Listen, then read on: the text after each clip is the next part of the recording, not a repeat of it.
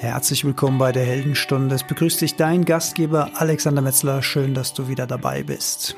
Ja, nach der Folge Selbstständigkeit hatte ich zum ersten Mal ein Add-on nach einer Folge und zurückblickend fand ich das jetzt eine ganz schöne Idee, das mal als Konzept beizubehalten, also eine kleine kurze Folge zu produzieren als Add-on zu einer vollen Folge, denn wer die Heldenstunde schon ein bisschen länger hört, weiß, dass ich schon mehrfach gescheitert bin beim Versuch, wöchentlich einen Podcast herauszubringen. Das war mir immer zu viel Druck.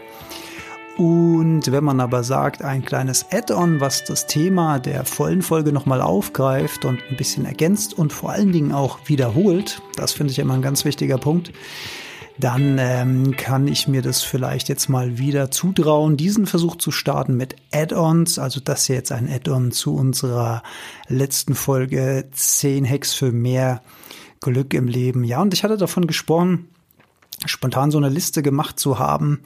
Und wenn ich jetzt rückblickend noch einen Punkt ergänzen dürfte, dann würde ich sagen, würde ich diesen Punkt Beziehungen noch mit draufnehmen. Und zwar Beziehungen zu allen Menschen im Grunde genommen. Also natürlich den engsten Kreis, unsere Familie oder unsere Partnerin, unser Partner, Freunde, Bekanntenkreis, also all diese Menschen, Sportkameraden im Verein, Arbeitskolleginnen und Kollegen, alle diese Menschen, die um uns rum in unserem Leben agieren und mit denen wir zu tun haben.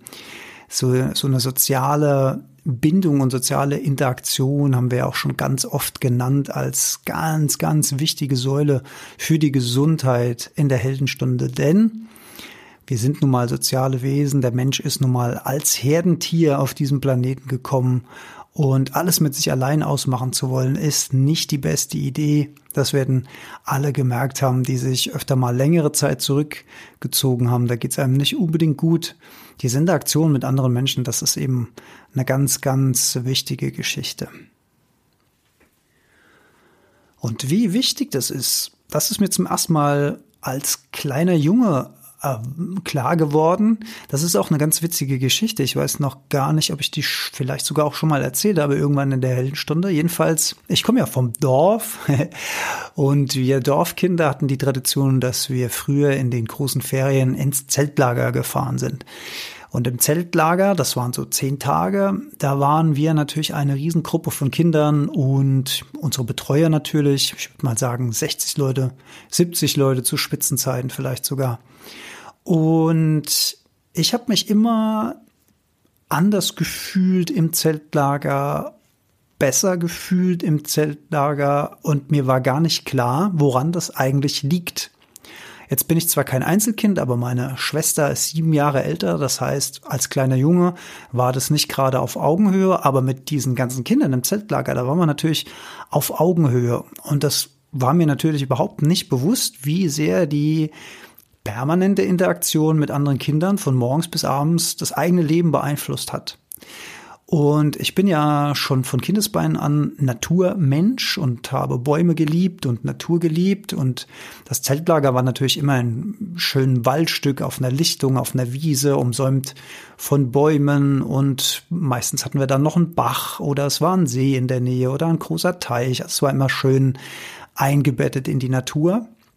Und wenn das Zeltlager dann zu Ende war und man hat sich verabschiedet, und dann ist man mit großen Bussen oder Autokolonnen dann wieder ins Dorf zurückgefahren und da hat sich das Ganze dann aufgelöst und das war im ersten Moment ganz, ein ganz, immer ein ganz seltsames Gefühl, dieser Abschied auf der einen Seite und dann auch wieder dieses Gefühl der Isolation klingt jetzt ein bisschen hart. So war es natürlich nicht, war ja bei meiner Familie und auch bei meiner Schwester und so weiter. Aber es war einfach nicht mehr diese gleiche Zusammensetzung wie mit so vielen Kindern den ganzen Tag zu interagieren.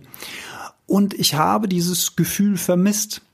Und äh, um dieses vermisste Gefühl zurückzuholen, habe ich irgendwann mal zu meinen Eltern gesagt, wir fahren mal auf diesen Zeltplatz.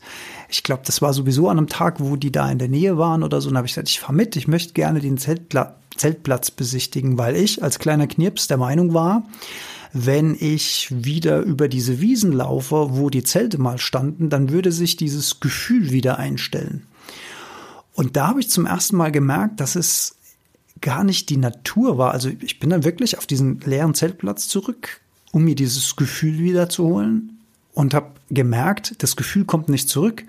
Und das Gefühl liegt gar nicht an dieser schönen Natur, die da drumherum ist, an den Bäumen, an den Wiesen, an den Bächen, an whatever, sondern es lag an den vielen Kindern.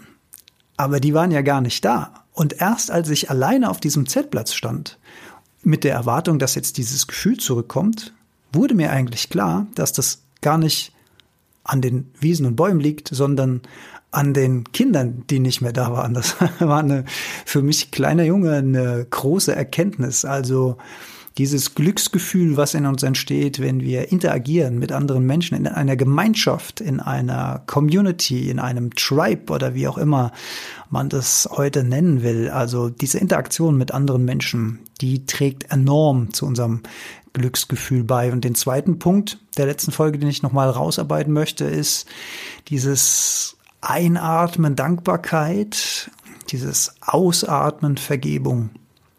Das ist wirklich eine ganz schöne Analogie.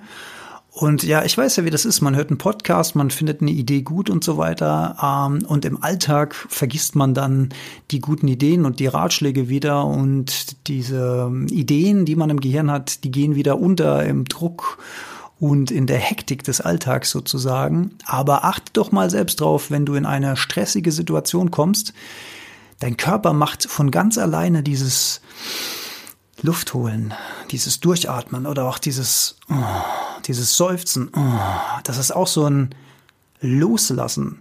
Und das ist eine, eine Reaktion des Körpers, die er ganz von alleine macht. Also dieses Ein- und oh, dieses Gehen lassen.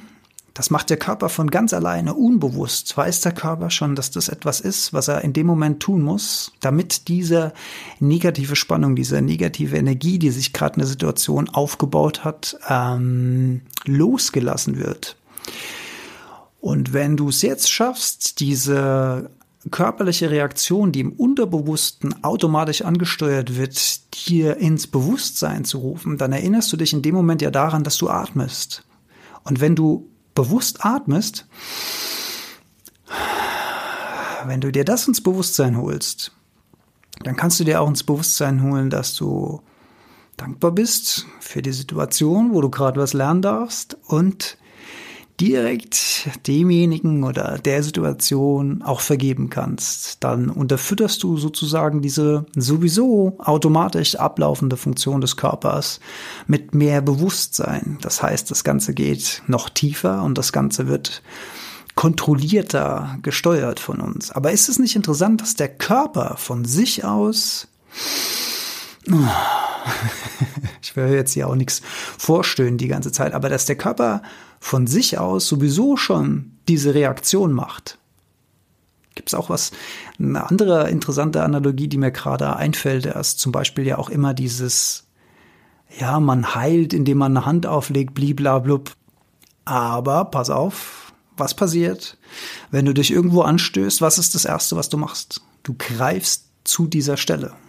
Wenn ich mich mit dem Ellenbogen irgendwo an die Tischkante haue, greife ich sofort mit meiner Hand an diese Stelle diese Berührung, diese Reaktion vom Körper, über die wir gar nicht nachdenken. Warum machen wir das? Was bringt uns das denn, diese Hand da drauf legen?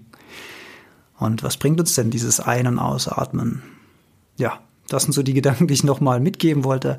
Als Add-on für die letzte Folge 10 Hacks für mehr Glück im Leben. Und um Glück, um innere Balance, um innere Stärke soll es auch in der nächsten Folge gehen. Da werden wir uns der Kraft des Yoga widmen und warum Yoga eine ganzheitliche Praxis ist, die viel mehr ist, als einfach nur irgendwelche Körperenden zu verknoten miteinander, sondern dass Yoga eigentlich eine aktive Hilfe ist auf unserem Lebensweg in allen möglichen Ebenen, nicht nur die körperliche, das greift sehr, sehr zu kurz. Also das als kleines Add-on für die 10 Hacks für mehr Glück im Leben. Wir hören uns beim nächsten Mal, freue mich schon drauf.